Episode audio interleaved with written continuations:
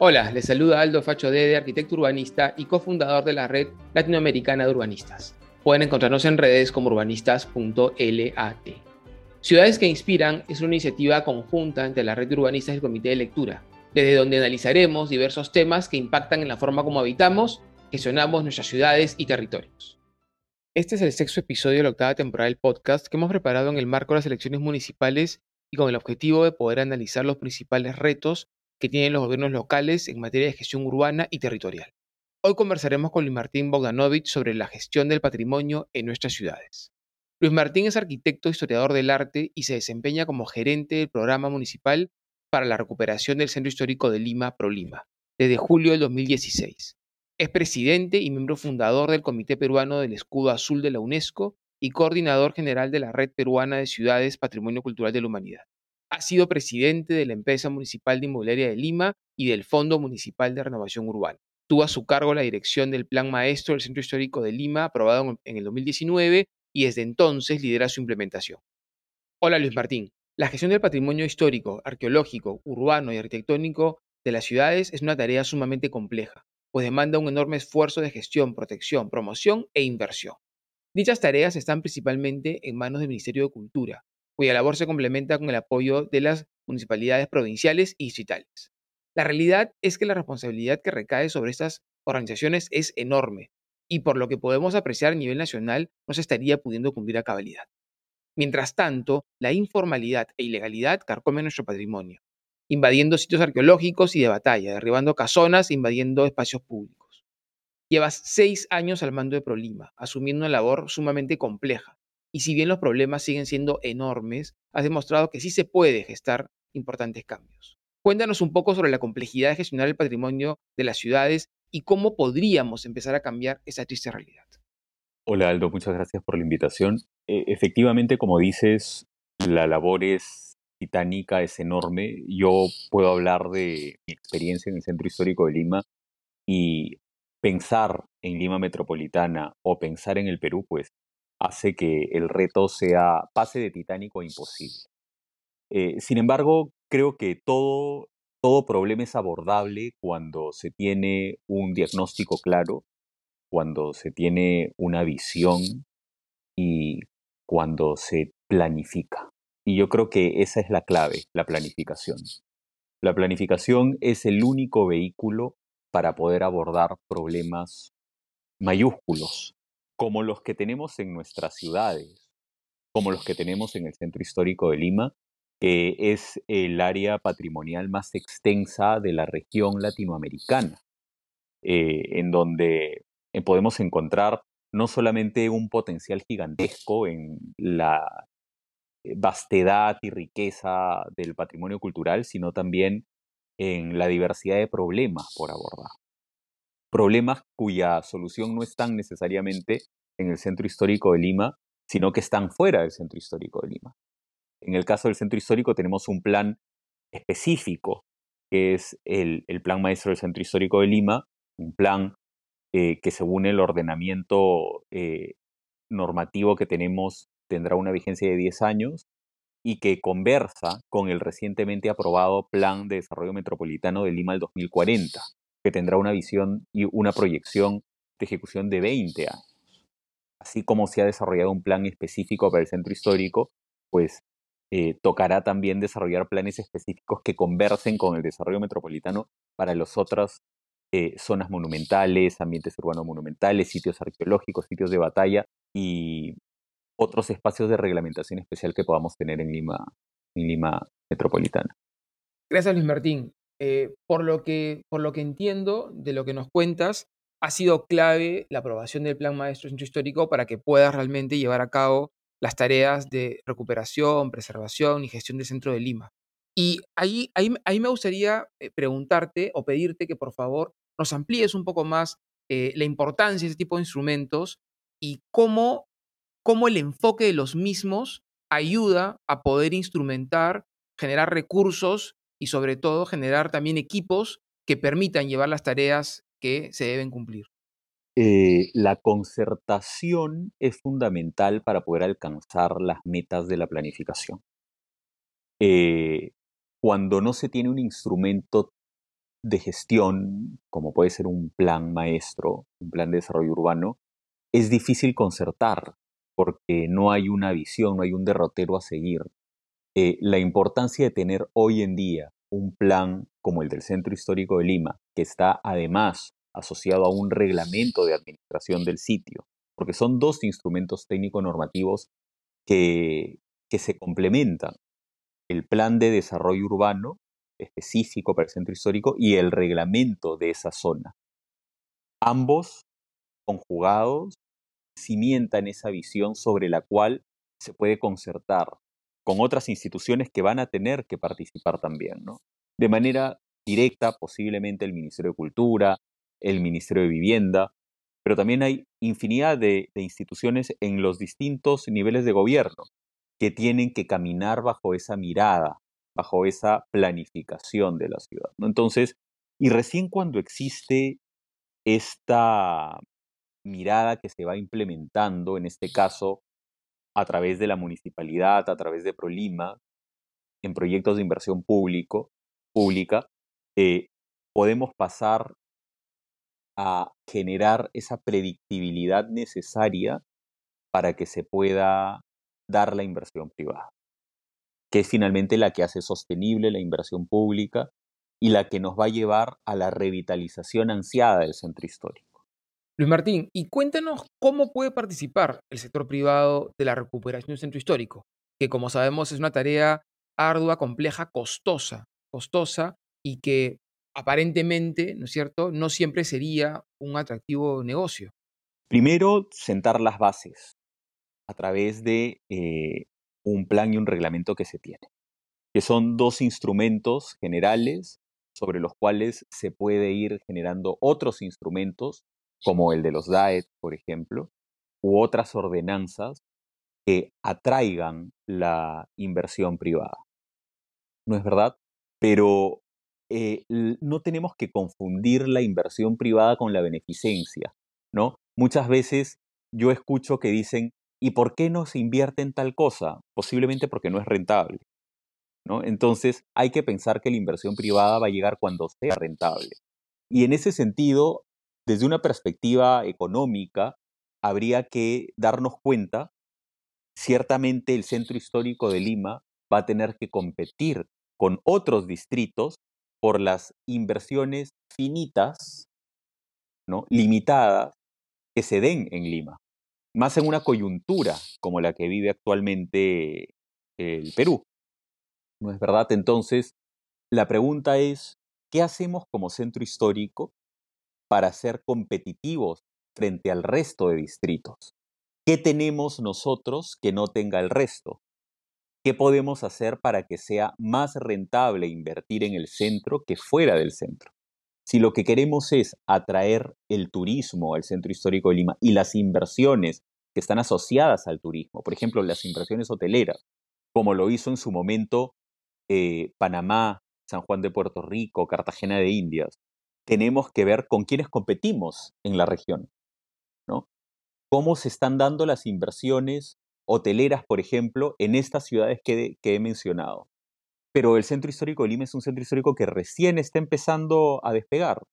Invertir es mucho más barato aquí que allá, por lo tanto es más rentable.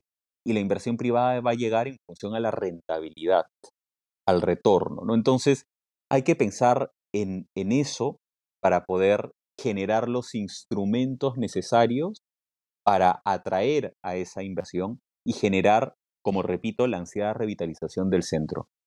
Claro, evidentemente, como dices tú, el, sector privado o la empresa privada va a invertir en la medida que, le interese invertir, digamos, más allá de que también haya un sentimiento, digamos, de amor por su ciudad y que eso también te lleve también a asumir ciertos riesgos, ¿no? O a reducir cierta expectativa de ganancia, pero es un tema ya más personal o en todo caso empresarial.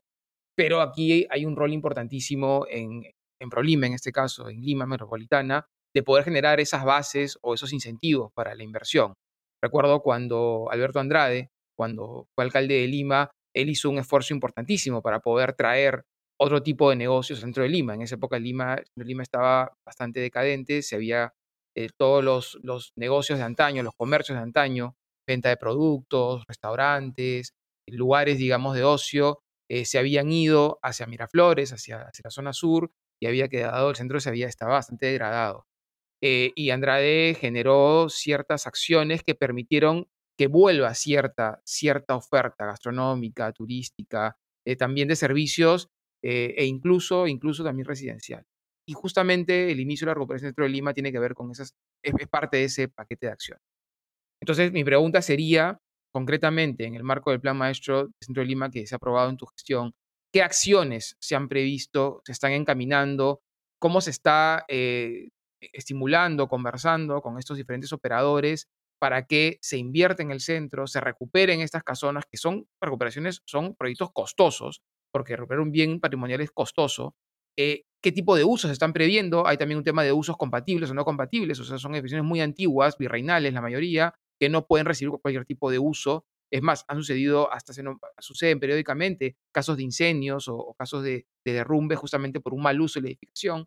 Y cómo esto, Luis Martín, se está, cómo esto se está trabajando en el marco también de la residencialidad del centro histórico, porque vive gente y vive gente de siempre. Entonces, cómo estas acciones que están buscando promover estos nuevos negocios o nuevos, nuevos proyectos comerciales están a su vez o se está pensando que esto mantenga o no, o no eh, eche a los actuales residentes que en el fondo son los que le dan vida al centro de Lima.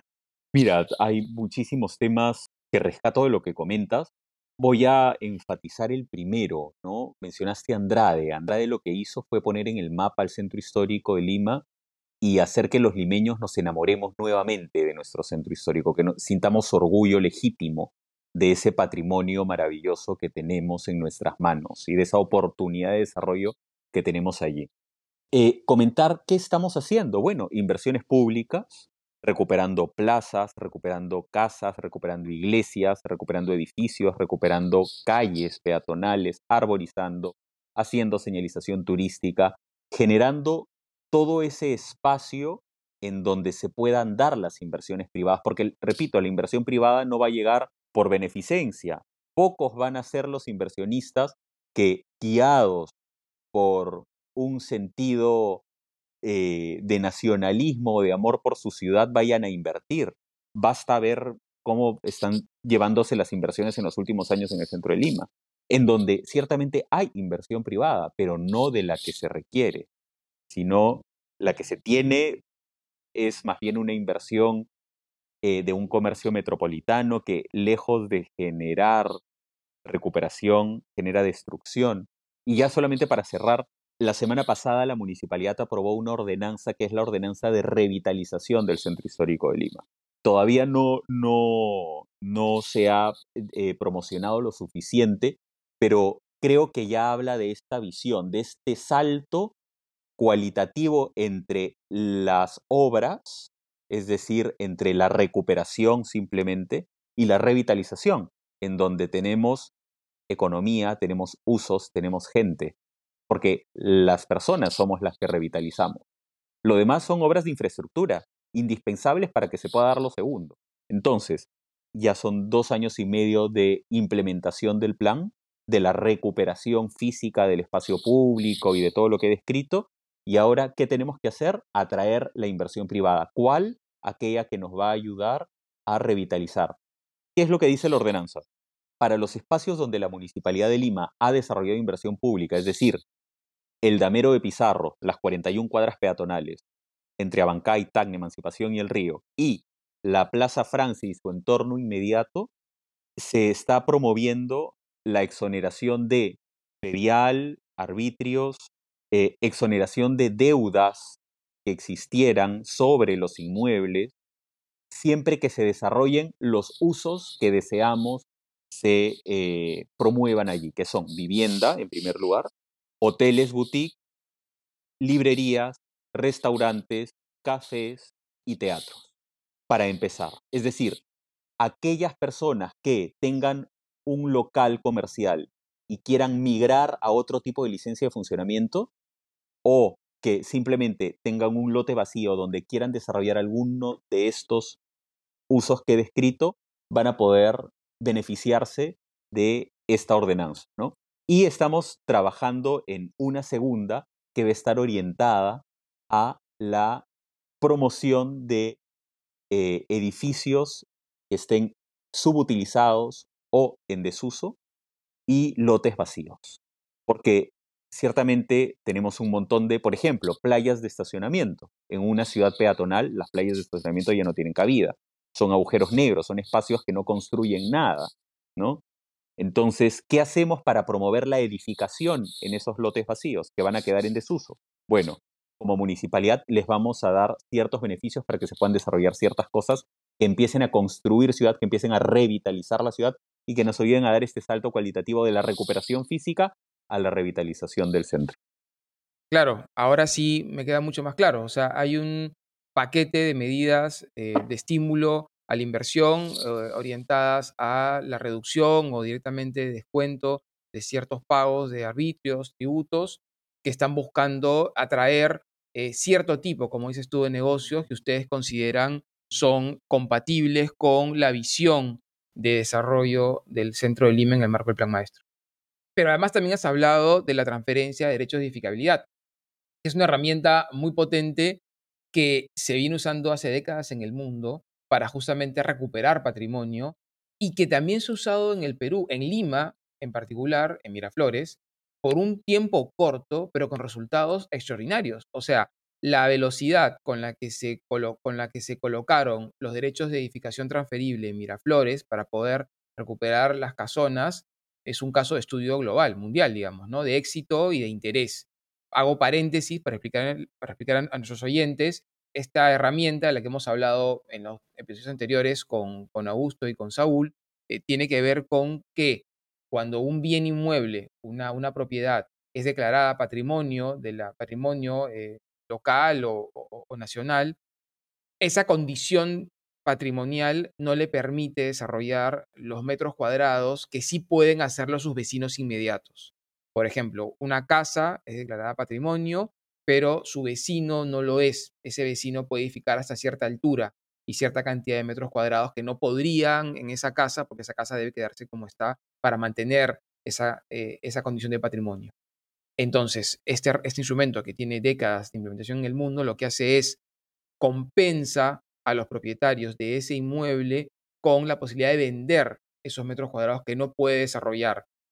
No los venden solamente para que se los lleven a sus cuentas bancarias, se los venden con la condición de que se utilice ese recurso en la recuperación del bien patrimonial. Y el saldo, obviamente, será para el uso que deseen. Pero la condición primera es que se recupere el bien. Y es más, la conformidad de obra del edificio al cual se transfiere, porque esos, esos metros cuadrados se pueden transferir a otras edificaciones que también están identificadas en el plan, la conformidad de obra de ese edificio está atada a la conformidad de obra de la recuperación. Entonces, este instrumento que tiene ya décadas en el mundo funcionando, también tiene años en, el, en Lima, digamos, eh, dando vueltas, se ha implementado por un tiempo muy cortito, lamentablemente, y ahora, por lo que tú comentas, entiendo que ya se, se ha reglamentado en el Centro Histórico de Lima pudiéndose, Luis Martín me corrige si me equivoco, pudiéndose ya ahora ejecutar en el marco del plan metropolitano. Efectivamente, Aldo, lo has, explicado perfectamente. Cuando se aprobó el plan del centro histórico, eh, se aprobó también la generación de los DAETs. ¿no? Se generó una ordenanza posterior que ya ha sido reglamentada. De hecho, ya tenemos eh, varios interesados en poder hacer uso de los DAETs para recuperación de eh, inmuebles del centro histórico de Lima. Eh, y ahora con la aprobación del Plan de Desarrollo Metropolitano, esto también se hace extensivo a otros sitios fuera del centro histórico de Lima que tendrán que ser reglamentados también posteriormente. ¿no? Entonces, nuevamente, repito la frase que, que, que mencioné la recuperación no se da por actos mágicos. Hay muchísimo trabajo detrás, muchísimo, ¿no? Es mucho más complejo que la mera voluntad. Sin voluntad no hacemos nada, pero se necesita, además de voluntad, mucho conocimiento del mare magnum normativo interno eh, y también eh, muchísimo trabajo, muchísimo trabajo, muchísima perseverancia para ir construyendo el futuro que todos deseamos para nuestra ciudad. ¿no? Yo creo que eso es algo que, que, une a, a todas las visiones distintas. Todos queremos una mejor ciudad. Tenemos caminos diferentes para llegar a lo mismo, seguramente. Claro, Luis Martín, esto es interesantísimo lo que mencionas porque es importante para quienes vamos al centro de Lima.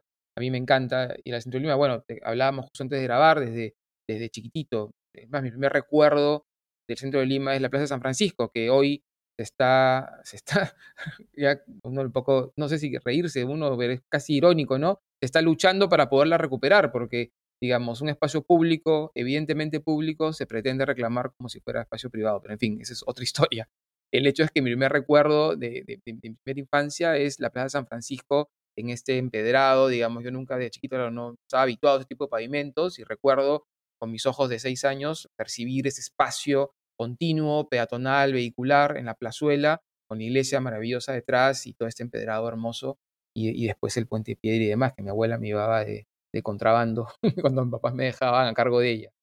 Y luego he seguido, he seguido yendo a Lima siempre, porque para mí Lima es un espacio que me genera, tengo mucho afecto y tengo, me, me, me, genera mucho interés y pasión siempre. Es más, hace no mucho fuimos juntos y me llevaste, me llevaste de, de, tour, por, de paseo, por, y vimos el trabajo que están haciendo y la verdad yo me quedé, te lo dije, me quedé asombrado por la magnitud. O sea, no solamente la prolijidad, sino por la magnitud del trabajo que están generando. Y ahí te quiero preguntar, Luis Martín, dos cosas puntuales hay evidentemente un cambio en la manera como está ejecutando la conservación del centro de Lima. O sea, yo vengo años siguiendo este proceso eh, desde antes de la Facultad de Arquitectura en la UNI, porque ya te digo, por interés más allá de, vocación de arquitecto. Y hay un cambio evidente, ¿no? Hubo un, hubo un cambio ya con Andrade y luego, digamos, acá hay un segundo cambio que, que creo que es bastante importante. Esto no es, como dices tú, por un acto de magia, esto tiene que ver con un trabajo de gestión de, búsqueda de, consensos, de alianzas y sobre todo de sostenibilidad de acciones con recursos, es un tema que te voy a preguntar, de dónde y cómo generamos los recursos para poder no solamente sostener las obras, sino poder sostener la preservación del centro, porque esto demanda mucho tiempo y trabajo permanente. O sea, no solamente inauguró la calle, ese es una chambaza, pero además es cómo hago para que se mantenga en buen estado, cómo hago para que los, para que los vecinos mantengan las edificaciones en buen estado, ¿Cómo hago para que no se destruyan y no se eh, pierda patrimonio? Esa es mi primera pregunta. Y la segunda pregunta que te hago es, cuéntanos qué se está dejando listo o qué se está dejando casi listo para la siguiente gestión. Son seis años de trabajo en continuo que han permitido poder continuar, como dices tú, ¿no? Acciones que se han ido consolidando y han, ido madurando, ¿no? Bueno, ojalá sigan, no lo sabremos, pero ¿qué sigue? ¿Qué se deja preparado? ¿Qué debemos defender en el fondo como sociedad y qué, debiéramos esperar en los próximos años de este centro que vemos que cada vez está más lindo. Muchas gracias, Aldo, por, por los comentarios. La verdad es que los avances en la recuperación del centro histórico de Lima son hoy en día innegables. La brecha es enorme, gigantesca. Tampoco se puede negar. ¿no? Tanto como se ha avanzado es lo que todavía hay por avanzar. Pero todo se ha dado en buena cuenta porque existe un instrumento de planificación. Un instrumento de planificación que se está eh, gestionando para que se pueda cumplir. Porque no basta con, hacer un plan y aprobarlo, sino que luego hay que implementarlo. El, el trabajo es diario, no solo las dificultades en hacerlo, en hacerlo aprobar que recuerdo no fue nada sencillo, y ahora en llevarlo a cabo. Eh, entonces es un esfuerzo constante. Hay muchas cosas que se están haciendo y que se ven, y hay muchas otras que se están haciendo y que no se ven, pero que se verán, ¿no? Y a eso me refiero cuando la recuperación no es un acto mágico, ¿no? detrás de un, detrás de, un, de una piedra levantada o movida en el centro de Lima, detrás de un árbol sembrado, detrás de un poste colocado, hay trabajo, ¿no? A veces mucho más complejo de lo que podríamos pensar o suponer. En esa línea, comentar, por ejemplo, el proyecto de la Plaza de San Francisco. Ese proyecto empezó a formularse en el 2017, junto con el Plan Maestro y finalmente se obtuvo la autorización del Ministerio de Cultura para la ejecución de la plaza en enero del 2022. ¿Cuántos alcaldes pasaron? ¿Cuánto trabajo hubo detrás? cuánta perseverancia en la misma visión, ¿no? Eh, eso es algo que a veces no se valora, pero que es indispensable. Y en esa línea, ¿qué cosa estamos dejando? Bueno, la ansiada recuperación del río Rímac, al menos en los cuatro kilómetros del centro histórico en ambas márgenes, encaminada a través de una serie de alianzas con los ministerios, con CAF, que es el banco que finalmente va a financiar la ejecución de los 330 millones de dólares para recuperar este sector del río Rímac y otros proyectos más que se desarrollarán desde la inversión pública a través de la Municipalidad de Lima, del Ministerio de Cultura y del MINCETUR, pero también a través de órganos cooperantes como son CAF para el río Rímac o como son la Agencia Francesa para el Desarrollo para, el desarrollo para la adquisición de la Quinta Jeren, el buque y la Casa de Paul Gauguin y la recuperación del Girón Junín entre la Plaza Italia y Cinco Esquinas, o del BIT para la implementación de un nuevo sistema de bus eléctrico o tranvía que una dos barrios que han quedado separados hace muchas décadas por la apertura de la avenida Tacne y, y Abancay, que son el barrio Monserrate con Barrios Altos. ¿no? Estos son los proyectos que ya están encaminados y de manera concreta, concretísima, 280 millones de soles en proyectos declarados viables que están listos para que se puedan ejecutar desde el día 1 del año 2023. Solamente se requiere para eso que se priorice dentro de el limitado de los limitados recursos que tiene Lima Metropolitana, que se prioricen esos 280 millones para el centro histórico de Lima. Claro, interesantísimo. O sea, la siguiente administración simplemente continuando lo que ya se ha hecho bien y ejecutando lo que se ha dejado listo, ya podría generar un cambio sustancial, o sea, continuar este cambio y que sea más evidente todavía, pero como tú has dicho, gran parte del trabajo que se ha hecho ha sido un trabajo de planificación, de gestión, de proyectación, y esto no se ve, pero permite que luego se vea, se vea en obras, en inversión, en préstamos. O sea, tienes a grandes eh, organismos internacionales colocando dinero en el centro de Lima. Son créditos, obviamente, hay que pagarlos también, como corresponde, y Lima se hará cargo, pero eh, son préstamos que evidentemente están sustentados en el valor del centro de Lima y en que se ve y que el centro de Lima se ve como un espacio de oportunidad también, ¿no? De oportunidad para inversión, porque evidentemente la inversión también se evalúa en base pues, al retorno.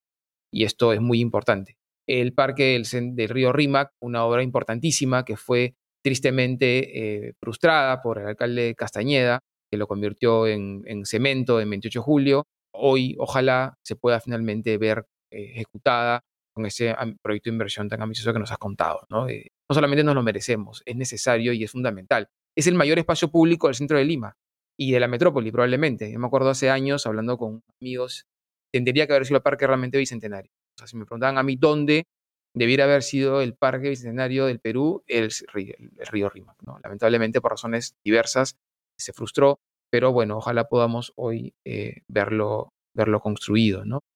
Y también, Luis Martín, Claro, estamos hablando de buscar financiamiento en organismos multilaterales, eh, en, endeudamiento o en dinero del municipio, pero también se podría generar eh, financiamiento del mismo valor que el centro de Lima genera, ¿cierto? O sea, tú ya habíamos hablado de los derechos de transferencia de edificación que, generan financiamiento para restaurar los bienes inmuebles, pero ¿cómo podemos generar financiamiento desde el mismo valor que genera el centro de Lima por la recuperación de los espacios públicos?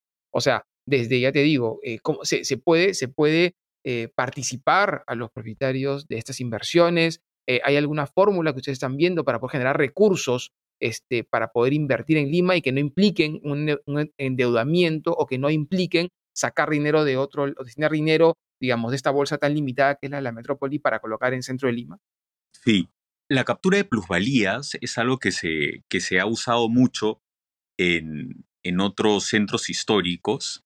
Sin embargo, en el caso de Lima, todavía no tenemos, o sea, todavía no es un lugar que sea tan atractivo para la inversión privada.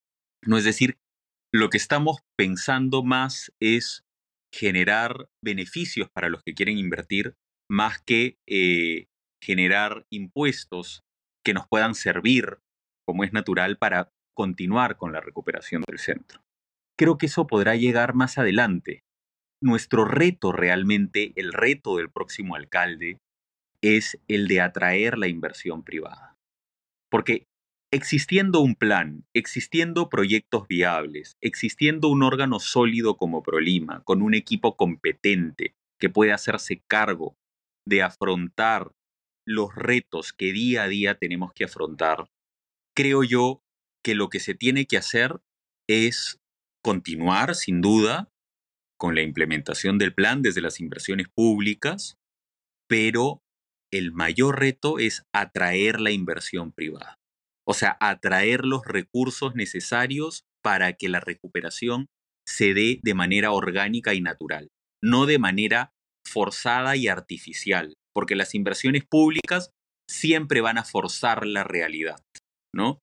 Sentando las bases para la inversión privada, como es natural, o sea, es lo que hay que hacer, es lo que se está haciendo, pero para que esa inversión sea exponencial, para que esa recuperación sea exponencial, pueda ser natural, necesitamos hacer que Lima sea atractiva. ¿Cómo internacionalizamos Lima? Y repito, ¿cómo competimos con el resto de distritos? ¿Cómo competimos con el resto de ciudades? ¿Por qué alguien debiera elegir venir el fin de semana a Lima en vez de ir el fin de semana a Cartagena de Indias. ¿Qué hacemos para eso? Primero, generar un sentido de orgullo indudable entre nosotros, los habitantes de esta ciudad. Eso es algo que se tiene que hacer. Algo que el plan maestro del centro histórico planteó para internacionalizar Lima precisamente con esta visión.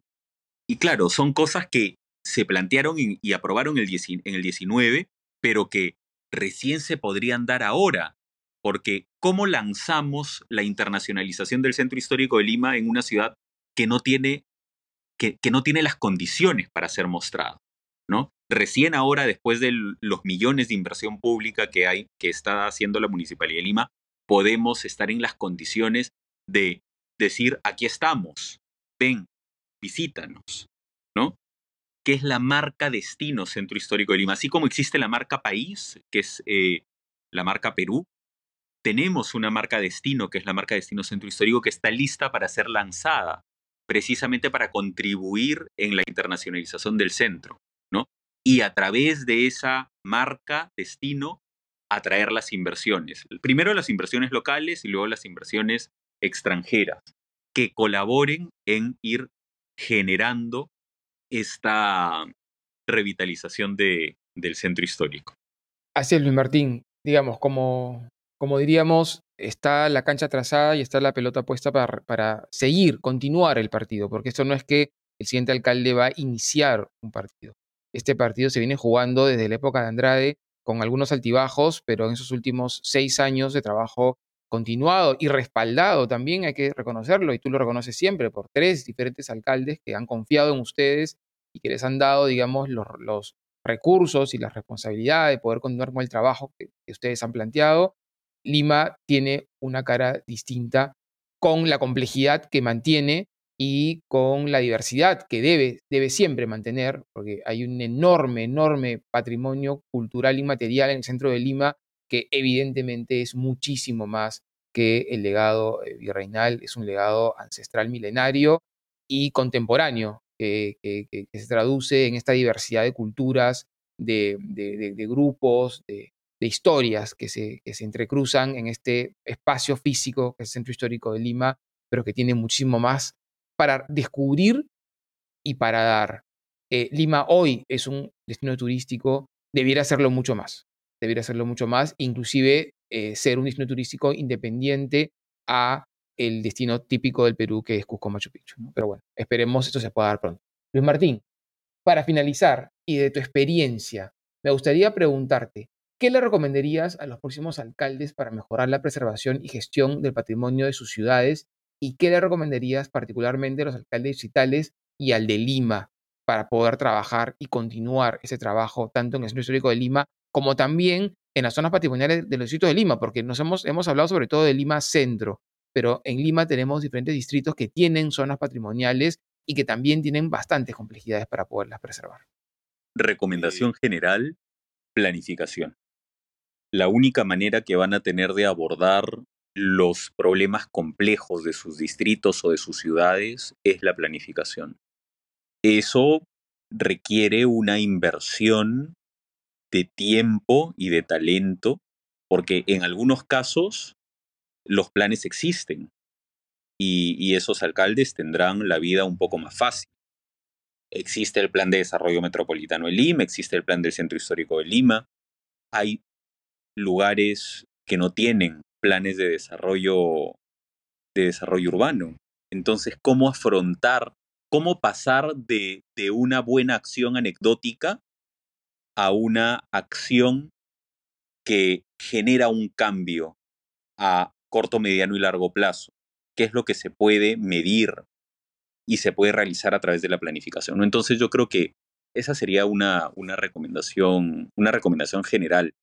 Y, y que a partir de a partir de eso puedan ir generando los instrumentos necesarios para poder gestionar luego esa planificación.